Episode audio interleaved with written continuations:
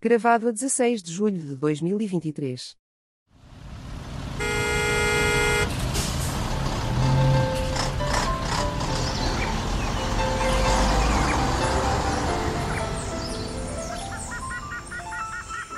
Triangulação do círculo.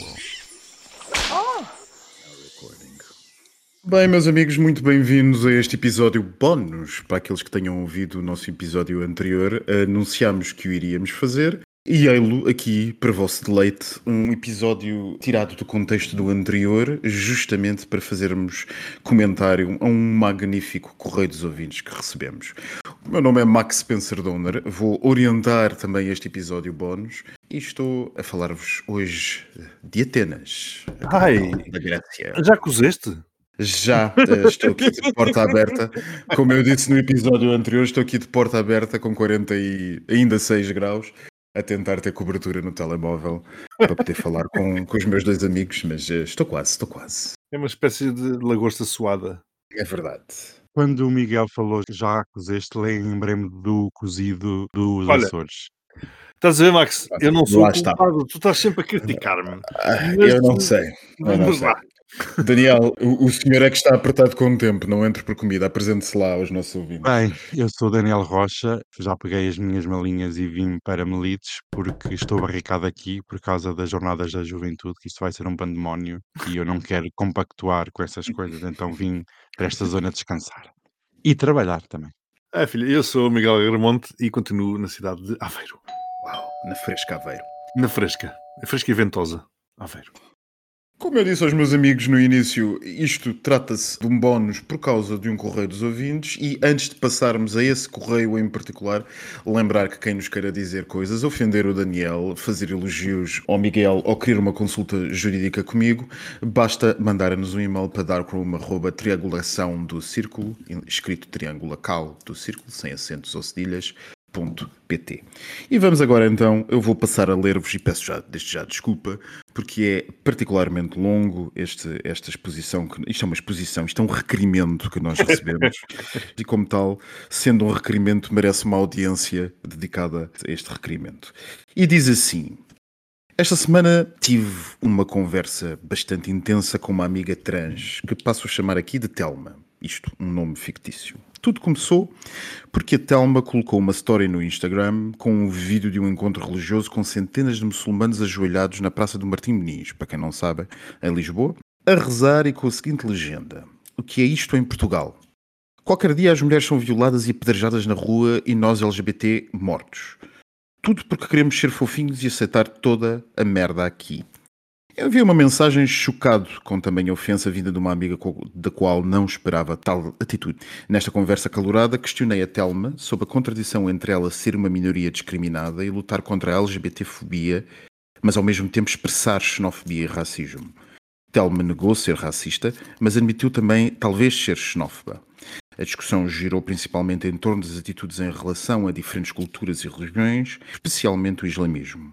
A Telma expressou preocupação com a influência de culturas diferentes na sociedade e defendeu a proteção dos direitos LGBT e das mulheres contra possíveis retrocessos causados por culturas consideradas atrasadas.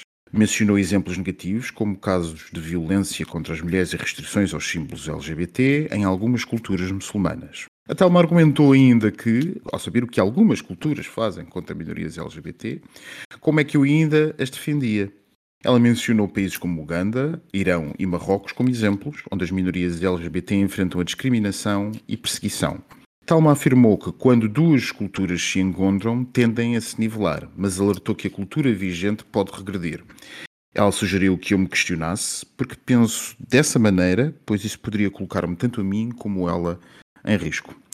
Em resposta, eu afirmei que nunca a ouvi ser racista e ela defendeu-se, dizendo que a cor é insignificante para qualquer análise, mas que é a cultura de algumas pessoas, independentemente da sua cor, que a assusta. A discussão então voltou-se para as culturas, com a Telma mencionando comportamentos negativos de indianos e muçulmanos em relação às mulheres, como violência e restrições aos direitos LGBT. Continuou a defender as suas preocupações em relação aos direitos LGBT e das mulheres, afirmando que vai lutar até ao fim e não permitir que culturas atrasadas afetem esses direitos. A conversa tornou-se mais acalorada, connosco a trocar algumas acusações. Mencionei a islamofobia e o seu impacto no crescimento da extrema-direita na França, alertando que o medo e os discursos novos podem levar ao retrocesso. Também expressei a preocupação de que, ao nos aliarmos com regimes prejudiciais, podemos estar a contribuir para o nosso próprio prejuízo. A Telma tentou explicar que ela nunca discriminaria pessoas de outras religiões, cara a cara, e compartilhou as suas experiências ajudando miúdas com dificuldades na escola onde trabalhava.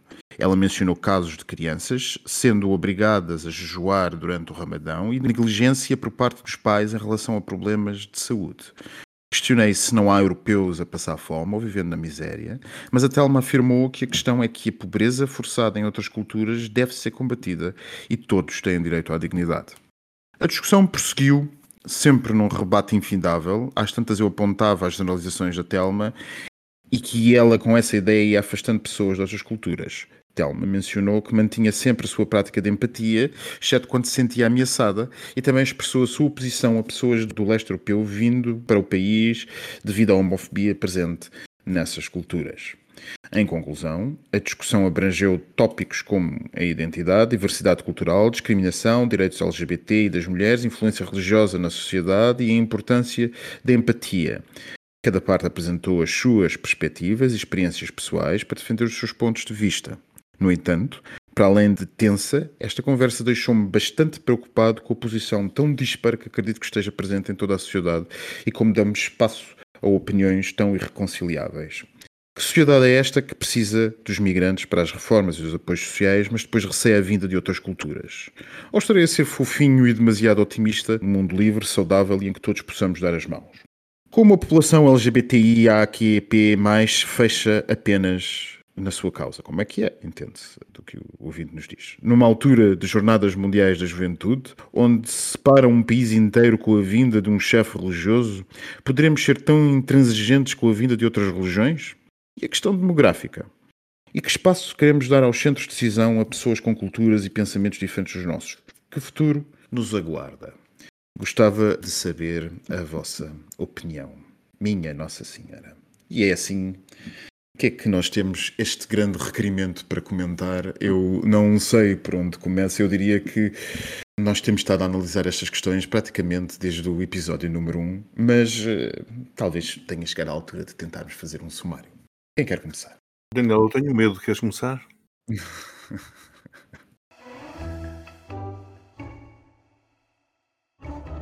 o Daniel já foi para a praia, foi isso? Já se suicidou. Ai, eu estava a dizer que o Miguel podia começar, senão eu começo aqui também a barafustar e a falar sobre imigração. Já no episódio anterior falei sobre a questão francesa e a questão de assimilar. Há aqui uma questão, que é: os imigrantes podem vir, as pessoas podem vir, mas o Estado que as recebe também tem que as receber bem. E nós vemos em Lisboa casos de exploração, tráfico de seres humanos, condições desumanas e ainda agora há pouco tempo passei na zona do Martim Muniz. Como as mesquitas, que são improvisadas, não são mesquitas oficiais, devido ao fluxo tão grande de cidadãos muçulmanos, estavam a rezar na rua. Que eu acho que é isso que ele precisamente descreve. Porque ele, quando diz aqui, a questão começa quando esta Telma coloca um story no Instagram, porque realmente o texto é bastante longo, mas com um vídeo de um encontro religioso com centenas de muçulmanos ajoelhados na Praça do Martim Muniz a rezar, pronto, ao ar livre. Mas o que eu vi nem foi na praça, foi mesmo, imagina, estás na rua direita, número 10, estás a passar, a mesquita está cheia de gente e as pessoas estão cá fora a rezar também porque estão, não podem entrar devido ao espaço ser diminuto. Uhum. E se ver as pessoas a rezar, eu também as vejo de joelhos em Fátima. Quer dizer, aqui uma questão... em, em procissões na rua, não é verdade? E o que me custa é falar sobre os imigrantes, mas depois querer eh, mirti-los a preços baratos, comércio justo. Quer dizer, há aqui umas questões. Eu não vou pela questão se são muçulmanos ou não. Essa teoria que eles veem muito e vão mudar o país e vão mudar. É assim, convenhamos, isto não é os Estados Unidos. A mobilidade dentro da, da região é diferente. Se fosses para os Estados Unidos, por exemplo, o Sul, o Arizona, no Novo México, Texas e outros estados estão a ter realmente um fluxo tão grande de etnias latinas que daqui a uns anos vão ser mais os latinos do que as outras etnias ou outras confissões religiosas. Mas isso é um problema para os Estados Unidos, porque repara, antes também eram os índios, era a etnia, mantendo a tua nomenclatura, dominante nos Estados Unidos da América. Mas E, repara, e de repente foram dizimados. o Isso poder, quando é mantido eh, num grupo, esse grupo não gosta de perder o poder, certo? E aqui, o que, aqui a questão é, mas isso nunca. Aqui em Portugal, eu dei o caso dos Estados Unidos, mas é um caso à parte. Aqui em Portugal, alguma vez vamos ter um primeiro-ministro muçulmano ou eleito pela maioria dos muçulmanos que vêm. As pessoas que vêm não vão cá ficar eh, 30 anos. Fazem Portugal como uma porta de entrada para outros países. É, esse é outro tema, que é o tipo de imigração. Mas eu não acredito que é agora. Ai, vêm tantos imigrantes muçulmanos que agora o país vai ser a religião oficial, vai ser islâmica. Ah pá, quer dizer, é não conhecer o tecido social e político deste país. Mas Mas este, me- este discurso que nós vemos aqui, também o ouço, eu tenho ouvido muito recentemente em relação a brasileiros, onde eles também, dizem sim, que isto está a virar um, um Brasil, que qualquer dia não há português. Isto foi-me dito outro dia por um amigo, que qualquer dia não há portugueses em Portugal. Vejam bem os termos de amigo PSD. esse. E ele dizia, longe de mim ser chega. Mas o que é certo é que as pessoas dizem longe de mim ser chega, mas o discurso do chega está a colar nesta gente toda. E eles dizem que o que é que estão aqui a fazer? Isto tem que haver critérios, exatamente na linha daquilo que estás a dizer. Tem que haver critérios de imigração. Mas que critérios de imigração? Qualquer país evoluído, ele evoluiu sempre à conta e à custa, infelizmente é assim, dos migrantes. Migrantes ou voluntários, porque decidem ir para aquele país para terem uma vida melhor, e uma vez mais, se calhar Portugal não é onde isso acontece, Portugal é mais uma porta de entrada, nomeadamente para os brasileiros, para outros países da União Europeia, porque aqui ninguém vai enriquecer, ou migrantes à força, como nós fizemos com os escravos. O nosso poder económico no século XVI 1500 em frente, com colónias tipo Brasil, foi à custa de migrantes forçados. Foi à custa da escravatura. Portanto, a migração sempre fez com que os países evoluíssem. Bem ou mal, isso sempre foi o resultado. Traz também uma mistura de pessoas que é sempre muito bem-vinda. E se nós queremos estar aqui num canto, já estamos num canto geográfico, já estamos aqui na periferia da Europa, e se nos queremos manter periféricos também em relação a outras culturas, e se queremos estarmos só a reproduzir-nos entre nós, não sairemos da cepa torta. Aliás, esse é para mim um dos grandes problemas deste país, é que nunca conseguiu atrair pessoas em número suficiente de outras culturas que pudessem fazer disto um caldo multicultural, com todas as vantagens que isso tem. E quando pela primeira vez na história começamos a atrair, meu Deus, meu Deus, que Portugal vai desaparecer e que os portugueses vão ser extintos. Deixa-me só dar aqui uma nota, que é, os temas da imigração também começam a aparecer quando há problemas económicos nos países, porque quando a economia e a população em geral está a crescer e tem dinheiro no bolso, raramente falam dos imigrantes porque precisam deles para outros trabalhos. Quando as coisas apertam e a economia aperta, este tema volta sempre, que é sempre mais fácil atacar um grupo de pessoas que não têm voz na sociedade, que não têm voz na política e que não se pode manifestar, não vão fazer greves, não vão para o Parlamento. Os temas dos migrantes começam quando os migrantes eh, começam a colocar em causa ou começam a participar na concorrência, entre aspas, por determinados postos de trabalho. Enquanto os migrantes estão a fazer os trabalhos que mais ninguém quer fazer, ninguém está preocupado com eles. Se eles estão a lavar sanitas, se estão a apanhar os mirtilos, está tudo muito bem, somos todos muito inclusivos, recebemos toda esta gente de braços abertos, etc. Quando numa candidatura ao emprego estamos nós e ao nosso lado, também para essa entrevista de emprego, está um imigrante, aí alto lá. Calma lá, porque não sei muito bem o que é que ele está aqui a fazer. Quando diz imigrante, digo uma mulher. Acontece exatamente a mesma coisa. Nunca ninguém é machista até haver uma mulher que seja chefe dessa pessoa ou que esteja com essa pessoa também a candidatar-se a um emprego. É exatamente a mesma coisa. Portanto, a questão da migração ou dos problemas que ela pode trazer não é isso. Agora, o que choca aqui este nosso ouvinte é o facto de ser uma pessoa LGBT, no caso T, uma pessoa trans, chocada e a ser xenófoba quando ela própria também, com certeza, já foi marginalizada e já foi humilhada Isso e é já claro. sofreu vítima de transfobia, no caso, por ser quem é. E não, se, e não tem qualquer pejo em fazer o mesmo a outro por ser diferente. Isso a mim também é o que me choca. Me permitirem uma chega aqui ao assunto, vocês estavam a falar os dois tão bem tão orientados que eu não quis interromper-vos, porque estava a ouvir com atenção aquilo que estavam a dizer. Mas se me permitirem uma chega, sem querer ser chega, que o que há, e, e eu acho que uma dos grandes, enfim, colocando-me como pessoa de centro-esquerda dentro da matriz tipicamente moral e política do centro-esquerda, para quem ainda não tivesse percebido uh, de ouvir os nossos podcasts. O choque. O choque, é verdade. Não é que às vezes já, já, me chamaram tantas coisas diferentes aqui, mas enfim. Os grandes problemas que nós temos neste tipo de problemas é tentar também perceber quais são os problemas que as pessoas estão a sentir. Porque se não percebermos quais são os problemas que as pessoas estão a sentir, uma vez mais, se ninguém disser basta, alguém dirá chega, como estávamos a citar no episódio anterior. E eu gosto de, se me permitirem dar exemplos pessoais, ir sempre buscar alguns da minha carreira profissional. E eu lembro-me nestes casos, porque sumariando este longo requerimento, o que temos aqui é uma questão de nova na sociologia, que é a interseccionalidade, destas vezes não das lutas emancipatórias, mas sim da discriminação. A discriminação muitas vezes cruza as minorias de formas que são perplexas para aquele que queira ver, fazer uma análise meramente formal sobre tudo isto.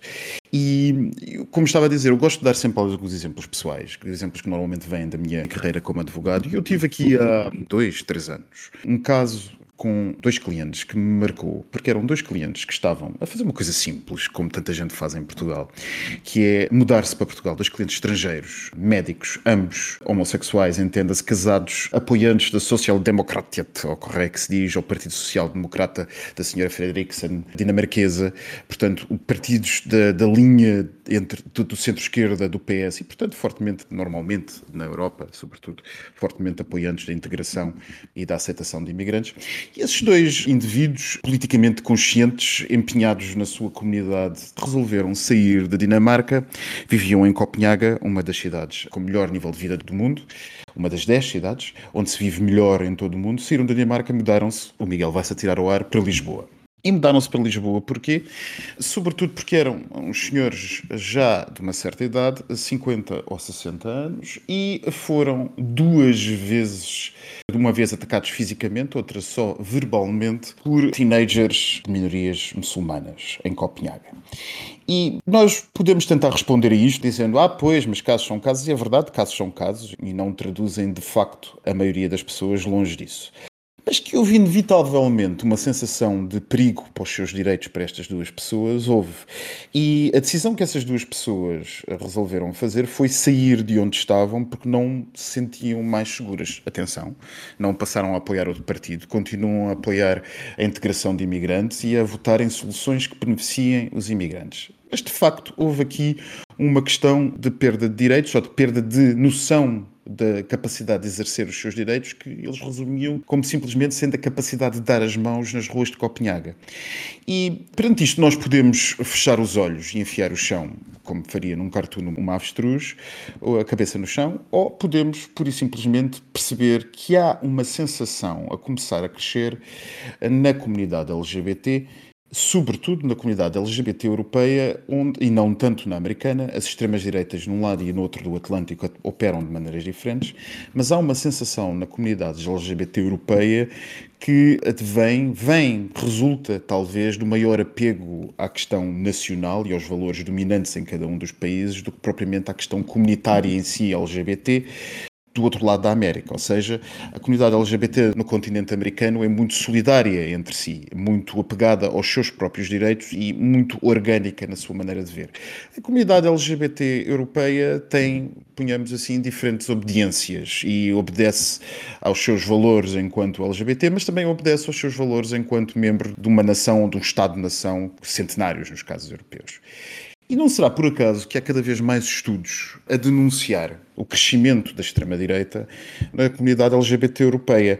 Há até estudos em alguns países que mostram como o apoio na extrema-direita na comunidade LGBT é tendencialmente maior do que é na restante população. E esses estudos são particularmente vistos, por exemplo, nos países nórdicos e, sobretudo, na, na Holanda. Holanda, onde eu recordo, líder da extrema-direita histórico, Pim Fortuyn, foi assassinado por um islâmico e era, esse mesmo líder, homossexual. Outros exemplos da extrema-direita homossexual temos, por exemplo, em Haider, dos anos 90, no Partido da Liberdade Austríaco. Todos nós nos lembramos destes casos em que a extrema-direita e a comunidade LGBT, ou melhor, indivíduos LGBT com bastante apelo junto das suas comunidades, começaram a dar as mãos. E vemos hoje como, por exemplo, alguns partidos, como a Frente Nacional Francesa, agora que se chama outra coisa qualquer que já não me lembro, adoçou a pílula da sua homofobia, dizendo hoje que a sua questão essencial não é a questão LGBT, quando ainda há 10 anos se atiravam ao ar e rodavam a cabeça 360 graus cada vez que se falava num gay ou num trans. O que é que eu quero dizer com isto? Quero dizer que as pessoas, e talvez seja essa a pedagogia que temos que fazer também dentro da comunidade LGBT, é que as pessoas começam a ver a presença de outras culturas como um ataque aos seus direitos, porque essas culturas de facto veem os seus direitos de maneira diferente. E como eu estava a tentar dizer com isto, nós podemos fechar os olhos ao problema e tentar dar uma resposta teórica e transversal, como sempre damos, ou procuramos de facto ver que há pessoas que já estão a sentir na pele uh, certo tipo de situações que são menos simpáticas. Portanto, a nossa resposta das duas uma, ou é a repressão pura e simples dura, que enfim, dá o que dá, e nós sabemos que não dá muito, mas uh, atestará para benefício das extremas-direitas por aí andam, que são, recorde-se, históricas inimigas de tudo o que nós defendemos, ou procuramos apoiar uma integração mais forte e inclusiva, sendo que a integração que fizemos até ao momento não é uma integração que siga nem de perto nem de longe estes requisitos que temos hoje para a integração e inclusividade. E, portanto, se calhar aos setores moderados da sociedade, do centro-direita à esquerda moderada e até à não, a não estúpida, digamos assim, toda a esquerda não estúpida, estará na altura de deixar cair velhos tabus, como seja, por exemplo, a de que todos os estándares culturais são iguais, porque não são. Nenhum standard cultural é igual só por si. Há de facto posicionamentos políticos, avanços humanistas que são mais avançados em determinados contextos do que outros. Não há como dizê-lo, e desculpem, não estou para aturar essa conversa, os estándares dos direitos das mulheres ao Ocidente são melhores. Isto não quer dizer que sejam sempre respeitados, mas são melhores. E, portanto, na integração de culturas diferentes, não há que ter medo de fazer depender a integração desse imigrante de respeito por esses valores que não são valores Atenção, isto não são valores específicos da cultura, são valores humanistas que constam da Carta dos Direitos Humanos das Nações Unidas. A rigorosa igualdade entre homem e mulher não é, e a dignidade do ser humano não é uma infabulação qualquer de um partido político. É um princípio humanista que todos devemos procurar obter. E, portanto, como eu dizia, se calhar a integração tem que passar a ter em conta a necessidade de novas integrações culturais, que são mais do que bem-vindas e necessárias, aos países do Ocidente, dever ter em conta o necessário respeito por determinados adquiridos civilizacionais e humanistas, porque senão o que nós vamos fazer é continuar a dar argumentos à extrema-direita para um destes dias se apresentar como uma grande defensora, como aliás já começa a acontecer no norte da Europa, dos direitos das mulheres e dos direitos dos LGBTs. E nós de repente vamos ver uma inflexão que é ver os LGBTs e as mulheres que também a começar a defender soluções de extrema-direita. Nós, talvez aqui no sul da Europa, ainda não percebamos muito esta dinâmica porque as nossas extremas-direitas ainda não começaram a utilizá-la. Mas as extremas-direitas que têm assento no norte da Europa já perceberam essa dinâmica há bastante tempo, até porque levam cerca de 30 anos de avanço sobre, por exemplo, um Chega ou um, um Aurora Dourada, que entretanto já foi ilegalizado aqui na Grécia, e, portanto, já perceberam que, face à mudança das sociedades, este é um filão de ouro muito interessante, que é apresentar-se como os defensores da comunidade LGBT, os verdadeiros defensores da comunidade LGBT, aqueles que de facto defendem os seus direitos, em detrimento daqueles que, sim, defendem os seus direitos, como por exemplo a esquerda, mas logo a seguir pegam de si e defendem também os direitos daqueles que os atacam nas ruas de Copenhaga. Este é um problema sério e que nós temos que perceber e talvez nos leve ao discurso da esquerda. A esquerda tem que realinhar o seu discurso e tem que perceber o que é que está em causa com estas questões. E a integração não pode ser esta, tem que ser mais e melhor.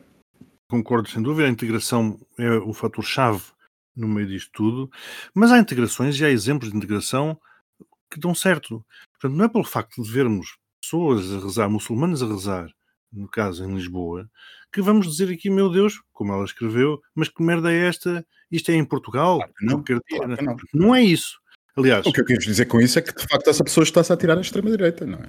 Claro, se- sem dúvida, sem dúvida. E, que, e a solução que preconizas, que é a integração, estou totalmente de acordo com ela, uma boa integração. É difícil, mas, mas é possível. Era o que eu ia dizer-te.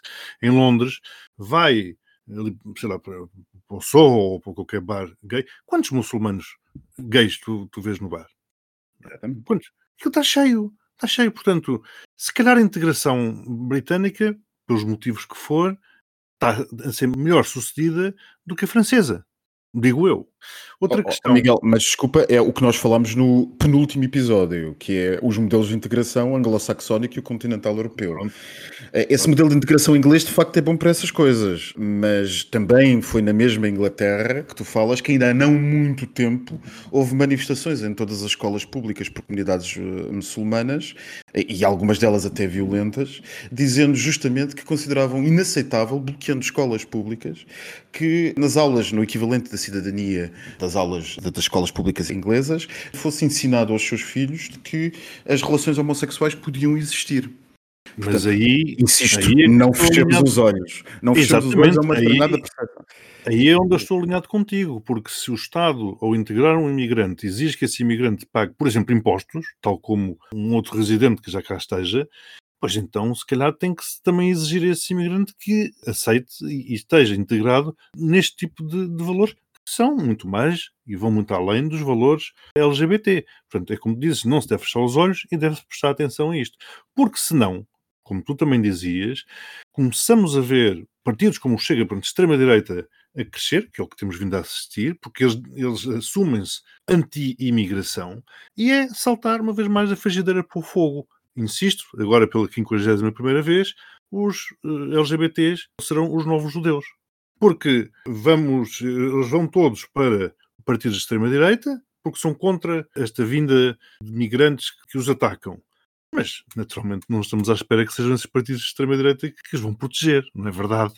Digo eu. Portanto, temos este denominador comum, uma vez mais, entre duas forças que se opõem de uma forma totalmente antagónica, que se odeiam, mas que, com um denominador comum, têm o ódio aos gays. Finalmente, ela também faz aqui, perdão, ele, o, o ouvinte, faz aqui uma, uma É referência. anónimo, eu não referi isso, é anónimo, o ouvinte. Sim, Não- faz aqui uma referência que ela, eh, agora sim, portanto, que a Telma refere países como a Uganda, o Irão e o Marrocos, e eu já agora atrevo-me a acrescentar aqui Palestina.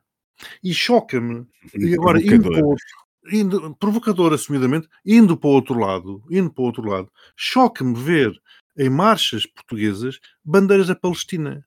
Porque a Palestina é um Estado onde as pessoas são mortas precisamente por serem gays. E eu não concordo com muita coisa que acontece em Israel e muita coisa que tem acontecido nos últimos tempos em Israel. Mas, Ninguém, ninguém de bom senso pode concordar. naturalmente, mas não é o facto de a Palestina ser inimiga de Israel que nos faz nossa amiga.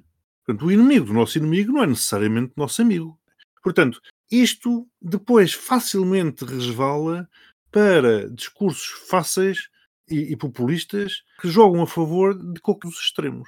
Portanto, é preciso cuidado com este tipo de posicionamentos que eu acho que muitas vezes não se está a ter e com isso se passam mensagens erradas, por assim dizer. Atenção que a, pedagogia que eu dizia que deve ser feita, eh, insisto neste ponto, a pedagogia que deve ser feita de integração e a e melhor integração e a mais inclusiva, talvez eu diria, vou arriscar dizê-lo, mais republicana e menos, eh, enfim, o que é que isto é? Isto é uma tentativa, isto é um- uma malha de uma data de coisas que não é nada aquilo que temos feito ultimamente.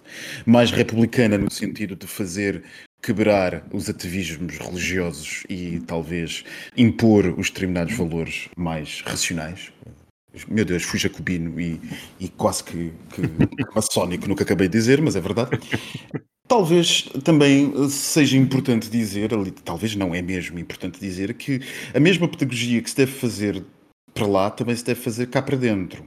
Porque os LGBTs têm que perceber, de uma vez por todas, e isto não querendo contrapor ao que tu estavas a dizer, mas dizendo que também é verdade, para além daquilo que estavas a dizer, os LGBTs têm que perceber essa história dos inimigos do meu inimigo não é meu amigo. Antes, pelo contrário, nós temos que perceber que quem está sentado a criticar a integração de imigrantes muito rapidamente apontará os dedos a nós quando for necessário. Exatamente. Muito rapidamente o fará. Isto porque, porque eu espero, assim como esperava que a extrema-direita portuguesa aparecesse, também espero que num horizonte de uma década, espero que ela, espero, não quer, não espero, mas tenho quase a certeza que ela ficará como está e espero que dentro de uma década essa extrema-direita se adapte também a este discurso que eu estava a dizer e passe, por exemplo, a defender as minorias LGBT.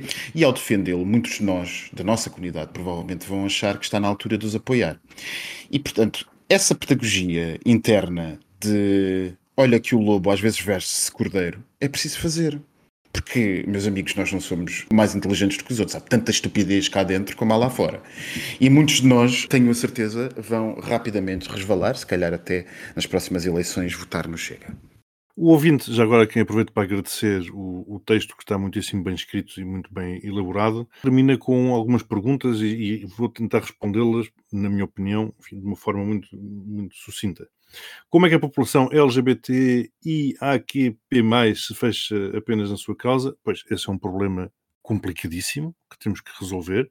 As lutas, aliás, temos vindo a dizer aqui com frequência, as lutas que estamos a travar não estão a ser inteligentemente travadas, tem que ser aberto, tem que ser inclusivas, nós não, não nos podemos apresentar como nós contra os outros, como o mundo todo a tentar atacar-nos, nós temos que saber trazer para o seio dos, dos nossos movimentos, das nossas causas, pessoas de fora. E estamos muito fechados na nossa bolha.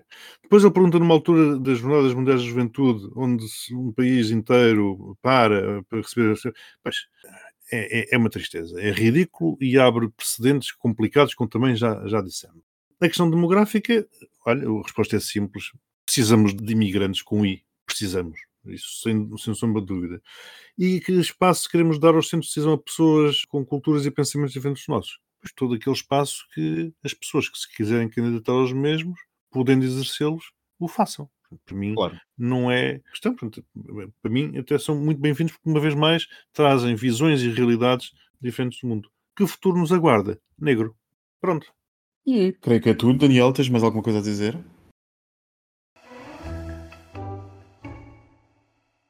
Daniel. Daniel fugiu. Daniel. Acho que o Daniel adormeceu. Ele está a mute. Ele ligou, desligou o microfone e foi-se embora. Ele realmente está ausente aqui da nossa discussão há algum tempo.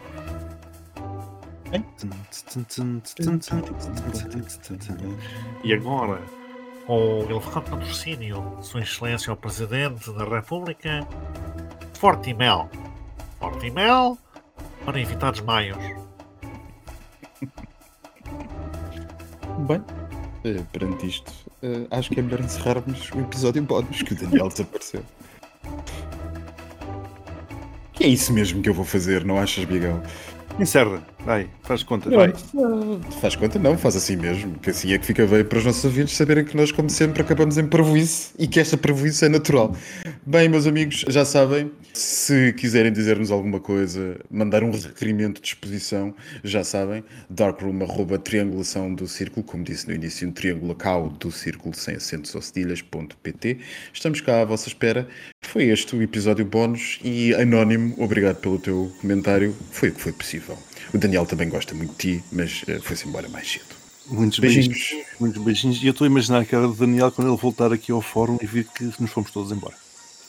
Enfim, é melhor pau. Adeus. Beijinhos.